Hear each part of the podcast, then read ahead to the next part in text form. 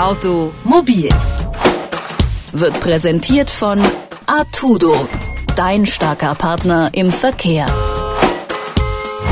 Das Auto geht online. Vier von fünf Neuwagen werden schon in zwei Jahren permanent mit dem Internet verbunden sein. Das sagt zumindest der Verband der Automobilindustrie in Deutschland. Damit wird sich auch die Art und Weise, wie wir unsere Autos nutzen, vermutlich ziemlich stark verändern. Abgesehen vom Fahren natürlich. Das wird man sicher immer noch tun. Was mit dem Netz im Auto alles auf uns zukommt, darüber spreche ich mit dem Automobilexperten Moritz Pawelke. Er berät zahlreiche Autohersteller und Zulieferer für die Unternehmensberatung KPMG. Schönen guten Tag, Herr Pawelke. Hallo, ich grüße Sie. Bis zu diesen selbstfahrenden Autos dauert es ja noch ein bisschen, von denen man immer wieder hört. Aber mit dem Internet soll es schneller gehen. Damit ausgestattete Autos sollen doch schon sehr viel früher kommen. Was genau erwartet uns da? Ich finde das immer schwer, sich vorzustellen. Ich fahre Auto. Wozu brauche ich Internet, außer vielleicht um WLAN-Radio oder ein Internetradio wie Detektor FM auch unterwegs hören zu können? Also die Rolle des Internets im Auto geht natürlich viel weiter als nur Komfort- und unterhaltungsbezogene Dienstleistungen, wie Sie sie jetzt ansprechen, was natürlich Musik-Apps angeht und ähnliches. Ähm, natürlich ist das Auto an sich eine gigantische Datengenerierungsmaschine, auch im Sinne von Fahrzeug- und Umfelddaten. Also wir müssen uns ja vorstellen, das Fahrzeug hat diverseste Sensoren, mit denen es die Geschwindigkeit aufnehmen kann, die genaue Position per GPS bestimmen kann. Und all diese Informationen, die vom Fahrzeug generiert werden während der Fahrt, können natürlich auch exzellent genutzt werden, auch in neuen Geschäftsmodellen, die möglicherweise sich um so eine Mobilität und eben dann um die Vernetzung des Fahrzeugs ergeben könnten. Das sind exzellente Geschäftsmodelle, wahrscheinlich aber dann nicht für den Autofahrer, sondern für Menschen, die dem Autofahrer was verkaufen wollen. Was könnte man sich da konkret vorstellen? Also das, das geht von Kooperationsmodellen mit, kommt natürlich auch stark auf die Automobilmarke an. Also wenn wir jetzt von einem Premium-Hersteller reden, sicherlich eher von dann einem Louis Vuitton oder ähnlichen die möglicherweise über Cross-Selling versuchen, den Kunden, die ja schon ein teures Auto gekauft haben, mit höherer Wahrscheinlichkeit auch eine schöne Tasche oder ein schönes Accessoire verkaufen könnten.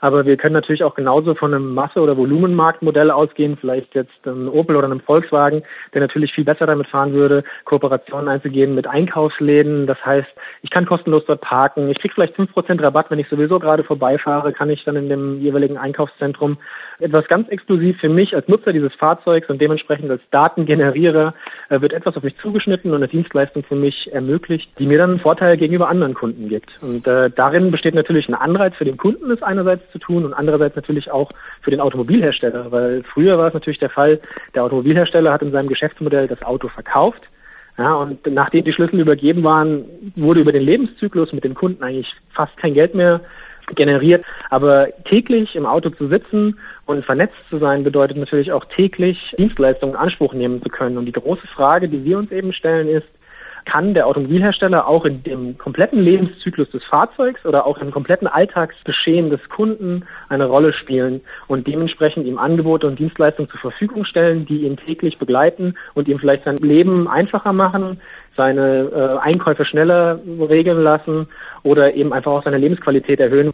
Also ich versuche mir das gerade mal konkret vorzustellen. Ich fahre also ähm, zu meinem Einkaufszentrum und ich bekomme auf irgendeinem Weg über mein Auto, Internet die Nachricht oder vielleicht sogar eine Audioansage. Nehmen Sie einfach die nächste Abfahrt, kaufen Sie hier schon ein, da gibt's den Kaffee zum halben Preis. Also geht es in die Richtung oder wie, wie könnte das aussehen? Das, das wäre jetzt mal der simpelste Vorbote. Also das passiert tatsächlich auch heute schon. Also wenn Sie heutige Carsharing-Dienste anschauen, ähm, ohne jetzt Marken nennen zu können. Es gibt natürlich schon genau diese Dienste und auch genau dieses Angebot, was ich Ihnen beschrieben habe mit dem Rabatt und dem kostenlosen Parken. Das, das setzen heute Carsharing-Unternehmen schon so um.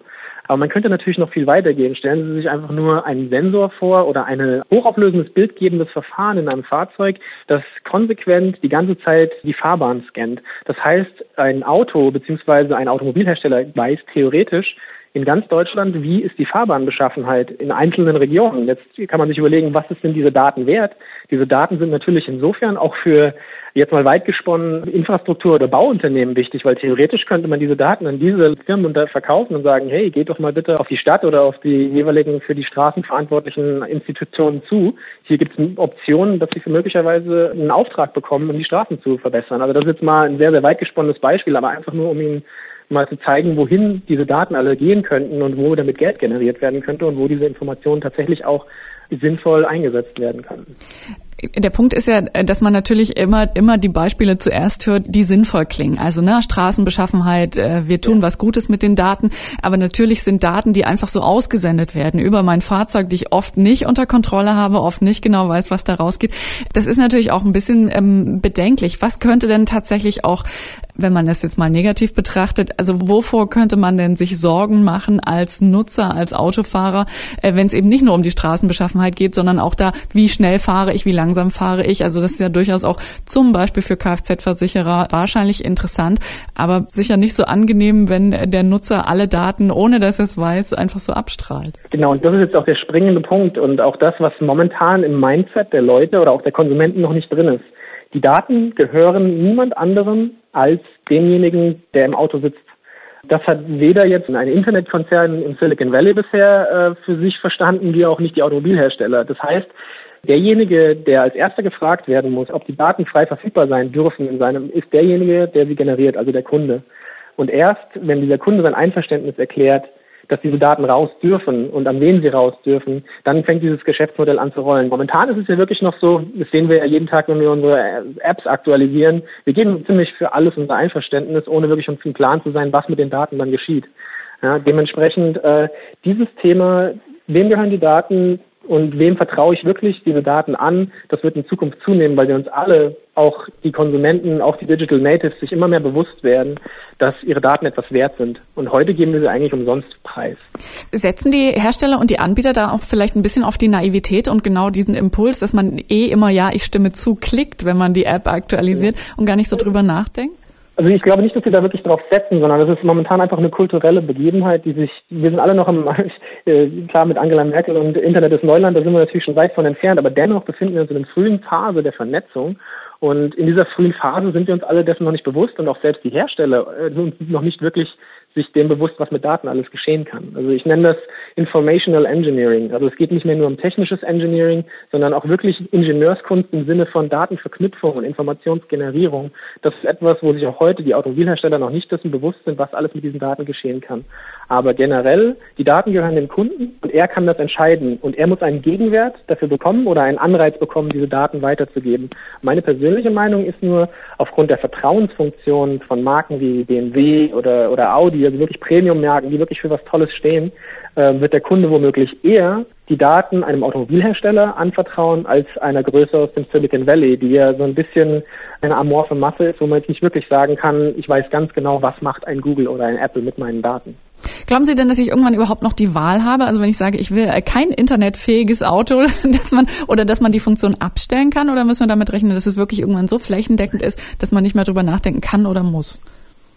Also ich glaube, wir werden alle so große Vorteile davon haben, dass wir es nutzen wollen werden.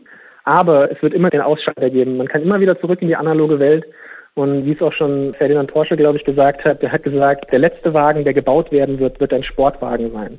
Und das sagt eigentlich ziemlich genau das, was, was damit nicht passiert. Es wird immer dieses analoge, tolle, PS-trächtige Fahrzeug geben. Aber ein Großteil der Mainstream-Mobilität wird über vernetzte Fahrzeuge ablaufen, die auch komplett anders aussehen werden als die, die wir heute kennen. Aber es wird immer diese Nische geben, genauso wie es auch heute noch Rennpferde gibt, obwohl sie nicht mehr das äh, Hauptmobilitätsmittel der, der Neuzeit sind.